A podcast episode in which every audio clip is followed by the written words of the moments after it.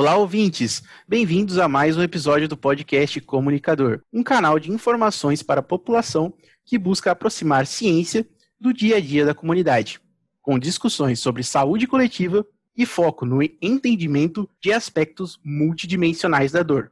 Eu sou o apresentador Vitor Reis e hoje aqui comigo estão os meus dois colegas estudantes de fisioterapia, o Thomas Van Caspel. Tudo bom, Thomas? Tudo jóia, Vitor. Como vai? Tudo ótimo. E o Luca Moassab. Tudo bom, Luca? Opa, Vitor, tudo bem? Apresentações feitas. Eu gostaria então de dar início neste novo episódio. Lembro que pretendemos trazer a cada programa um novo especialista para bater um papo aqui com a gente e explicar por que esse assunto é tão importante. Neste sentido, hoje temos a felicidade de receber a fisioterapeuta doutora Tie Parama Yamato. Nossa convidada possui pós-doutorado pela Universidade de Sydney e atualmente lidera pesquisas com foco no estudo à dor infanto-juvenil. Seja bem-vinda, Tia, e obrigado por bater este papo conosco. Obrigado, pessoal. Muito obrigado pelo convite. A gente que agradece. E, professora, antes de a gente iniciar nossas perguntas, é, você podia falar um pouco da sua linha de pesquisa, por favor? Claro. Então, é, hoje em dia eu sou é, professora docente permanente no programa de mestrado e doutorado da Universidade de Cidade de São Paulo, da Unicid, né? E eu estudo principalmente dor do sistema musculoesquelético em crianças e adolescentes. Mais especificamente, estudo nesse momento aquela dor que não tem uma causa específica, né? Que a gente não reconhece, que não é fruto de uma lesão, de um trauma. É uma dor que simplesmente aparece e às vezes vai embora sem a gente fazer alguma coisa muito específica, né? Essa é uma área é, relativamente nova na ciência, né? É, que está conseguindo ganhar espaço para financiamento agora, e mas na verdade foi um problema que sempre existiu, né? Parece que as crianças e adolescentes sofrem de dor, desse tipo de dor do sistema musculoesquelético, ou seja, que envolve músculos, ligamentos, tendões, há algum tempo, mas esse problema parece que nunca foi muito bem ouvido pelas agências de financiamento, enfim. Eu acredito que com muitas das pesquisas de dor crônica em adultos que foram realizadas, né, no, no passado, esses estudos foram guiando a ciência para tentar esclarecer a importância de estudar dor em criança e adolescente, né? Por exemplo, hoje a gente sabe que um episódio de dor prévia, né? Então você ter dor prévia é um fator de risco para você desenvolver dor crônica em adulto, por exemplo. Então esse gancho, né, de ter uma dor na infância, ter uma dor na adolescência, ele pode estar tá relacionado com um aumento de chance de desenvolver é, dor lá na vida adulta. Então chegou um momento que acho que a gente precisa de fato entender um pouco essa dor na infância e na adolescência, entender os fatores que estão relacionados a essa dor, e é isso que eu venho me propondo a estudar, venho me propondo exatamente em tentar entender é, esse tipo de dor em criança e adolescente. É, normalmente quando a gente pensa em dor, dor crônica, a gente pensa na população com a idade mais avançada, né? Até por isso eu acho curioso, é, quão comum são as dores crônicas na, na população infanto-juvenil? Uhum. É, isso é verdade. Quando a gente pensa em, dor crônica, a gente pensa em adulto, né? Mas a população de criança e adolescente realmente autorrelata esse tipo de dor. A gente não costuma chamar de dor crônica, né? Quando a gente fala de criança e adolescente, porque parece meio estranho você falar que uma criança tem uma dor crônica, já que ela viveu ainda tão poucos anos, né? Vamos dizer assim. Mas é, a gente costuma chamar de dor persistente, que é uma dor que ela vem, ela passa, mas de repente ela volta, então ela tá sempre aparecendo em algum momento do tempo. A gente costuma denominar ela dor persistente para criança e adolescente, né? E o que a gente fala hoje, os estudos falam hoje, é que 10% das crianças e dos, e dos adolescentes no mundo sofrem dessa dor persistente, vamos dizer assim, e, e a principal delas é a dor nas costas. Então, para vocês terem uma ideia, a gente tem estudos hoje que falam que 20 a 25% das crianças e adolescentes que têm dor nas costas, por exemplo, eles relatam que essa dor ela dura de 4 4 a mais de 13 semanas, ou seja, é um período longo de tempo que essa dor persiste, vamos dizer assim. Então, realmente isso existe na população de crianças e adolescentes, é um fato, né, que ela tá aí. E acho que mais curiosamente, assim, lógico que eu entendo o foco da gente falar aqui de dor crônica, mas quando a gente fala de dor do sistema musculoesquelético no geral, sem causa específica, então sem um trauma ou sem uma doença é, específica, a dor musculoesquelética na criança e adolescente ela é muito presente. Então essa taxa de prevalência ela aumenta para 40% quando a gente fala de, de dor sem necessariamente ser a dor persistente, né? A dor persistente é um pouco menos prevalente, mas mesmo assim existe. Mas quando a gente fala é, de dor sem ser a persistente, ou seja, um episódio de dor na infância e na adolescência que seja, essa taxa aumenta muito, né? Então é uma condição importante e muitas vezes passa batido porque a gente pensa que é só um problema dos adultos, né? É muito interessante. Essa porcentagem é bem alta, 40% é, é mais do que eu esperava. Sim.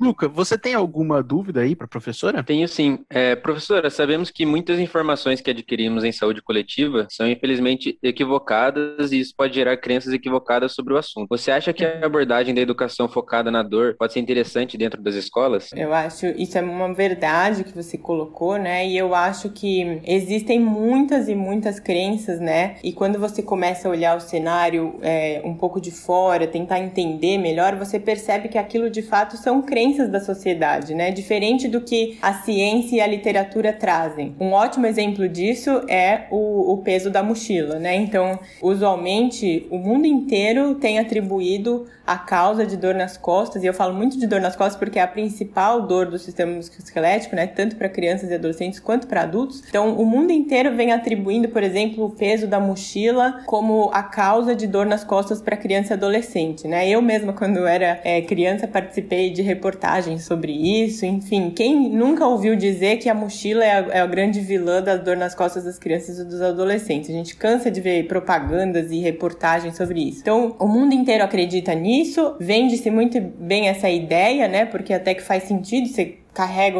o peso e a criança reporta ter dor, gente, só pode ser. Uma coisa está relacionada com a outra. Daí a indústria já vem, é, já vê uma oportunidade muito grande de entrar nisso tudo e cria mochilas de rodinha e você começa a colocar armários nas escolas, você começa a criar outros tipos de mochila, né, mais caras necessariamente, e tentar trazer outras soluções para as crianças. E aí quando a gente olha para os dados, quando a gente olha para a sociedade, quando a gente olha para as crianças, a dor tá lá. A dor não diminuiu. Então, será que essa é a solução?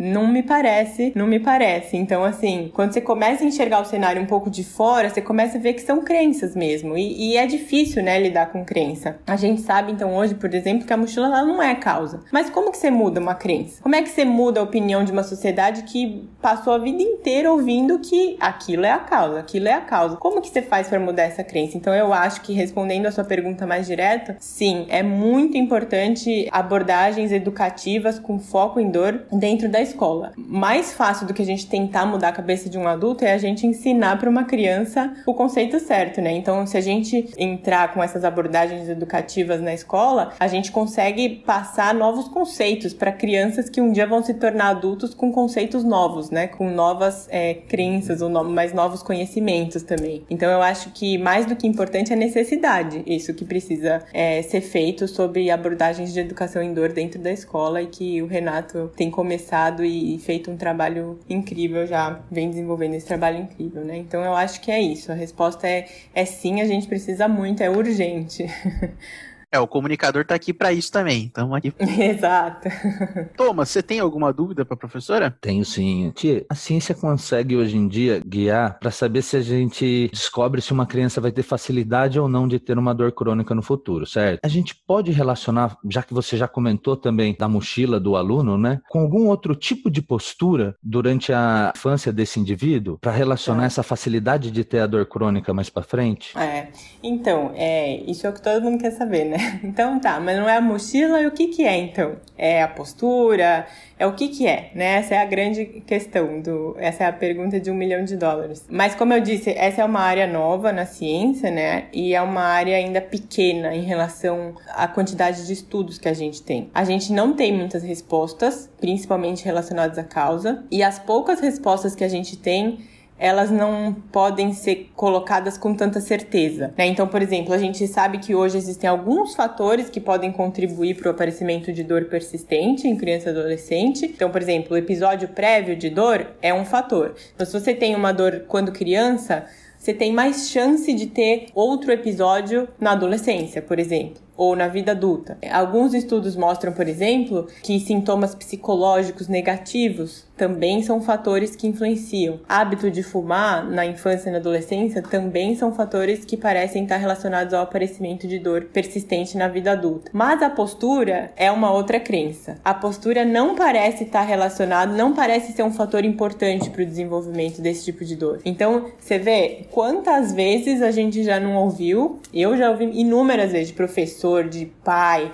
de tio, arruma a postura, está sentado assim, você vai, né? Vai dar, vai acabar com dor, não sei o quê. Vai ter dor nas costas. E de novo, esse não é um fator que hoje a gente pode falar que tem relação com o aparecimento da dor. Embora muitas é, pessoas achem que tem, é, postura não, não é um fator que está relacionado. Então, mais uma vez, uma crença, mais uma vez, uma dificuldade de quebrar isso. Então, mais uma vez, a importância de entrar na escola e, e, e trazer esses conceitos. É, tia, falando em parte de crença, normalmente a gente relaciona também, assim, em algumas histórias, ah, ele, o menino tá com dor porque ele tá em fase de crescimento, né? Aqui, ah, não, ele tá doendo porque tá em fase de crescimento ainda, os ossos estão esticando. É, por acaso, tem é. alguma maneira de descobrir se não é essa fase do crescimento ou realmente a criança tá com um problema de uma dor persistente? Uhum. Essa pergunta é muito boa e muito interessante. A gente tem basicamente três tipos de dor, né, durante a infância e adolescência. Vamos, vamos dividir em três principais categorias de tipos de dor. Então, a primeira delas são as dores do sistema musculoesquelético com causa específica, então os traumas esportivos, as lesões, é, as dores, por exemplo, por artrite reumatoide juvenil, então por condições específicas, né, patológicas. A gente tem o tipo, o segundo tipo de dor que seriam as dores do sistema musculoesquelético sem causa específica então, por exemplo, dor lombar, é, dor, dor cervical, dor no joelho, essas dores que não têm uma causa necessariamente específica, né, de aparecimento. E a gente tem a famosa dor do crescimento, né, conhecida como dor do crescimento. A dor do crescimento, ela é conhecida por uma dor que afeta mais crianças, né, de 13 a 12 anos mais ou menos. Ela parece ser mais intensa à noite e na região da panturrilha, né? Então é uma dor que a gente ouve muito também falar sobre essa dor. Mas apesar dela ter esse nome é, e, e ser tão falada, hoje não existe nenhuma evidência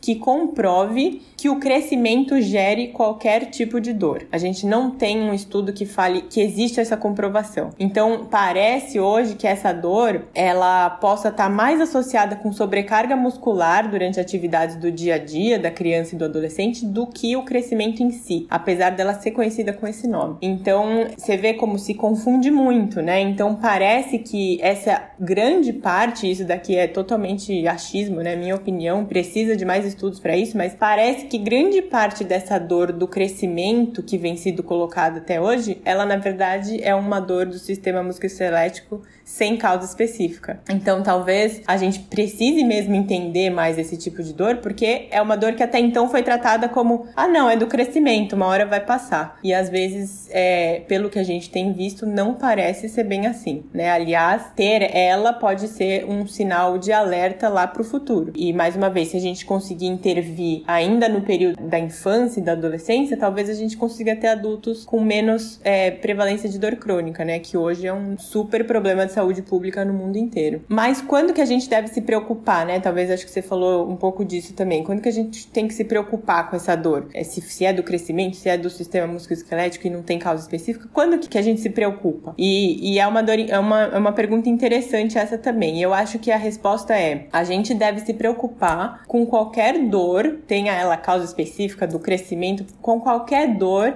que comece a gerar qualquer tipo de impacto na vida da criança e do adolescente. E que impacto que é isso que eu tô falando? Impacto relacionado às atividades diárias. Então a criança deixou de ir na escola porque ela tá com dor? Então essa dor é preocupante. A criança deixou de participar de atividade física porque ela tá com dor? Então essa dor é muito preocupante. Ela deixou de fazer o judô, o balé, ela deixou de ir nas aulas, ela tá saindo das atividades porque ela tá, tá reportando dor? Então essa dor ela precisa ser vista, ela precisa ser é, tratada, ela precisa ter cuidado, porque a criança não pode ter esses impactos diretos na vida dela e a gente achar que é normal que um dia vai passar, né? Eu acho que esse é o ponto principal de colocar o nosso foco. Uhum. E, e, professora, é, uma última pergunta para a gente fechar. A gente aqui no, no comunicador, a gente sempre ouve falar da atividade física. Todos que passaram por aqui falam que a atividade física costuma ser a recomendação para quem tem dor crônica. No caso da dor persistente dos jovens, também é uma uhum. indicação a atividade física? Então, sim. A resposta é sim. Apesar da gente ter ainda poucos estudos para embasar fortemente essa recomendação. Hoje a gente sabe que, baseado nos poucos estudos que a gente tem, atividade física reduz sim os níveis de intensidade da dor, os níveis de incapacidade e melhora a qualidade de vida de crianças e adolescentes que têm dor persistente. Então, atividade física é uma intervenção recomendada para criança e adolescente.